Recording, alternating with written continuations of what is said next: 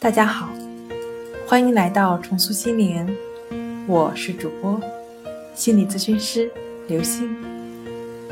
今天要分享的问题是：青少年强迫症最好的心理治疗方法是什么？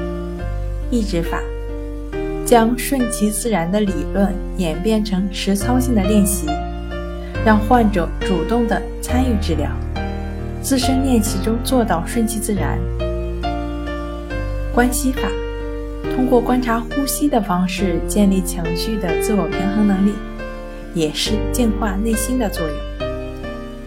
今天跟您分享到这儿，欢迎关注我们的微信公众账号“重塑心灵心理康复中心”，也可以添加幺三六九三零幺七七五零与专业的咨询师对话。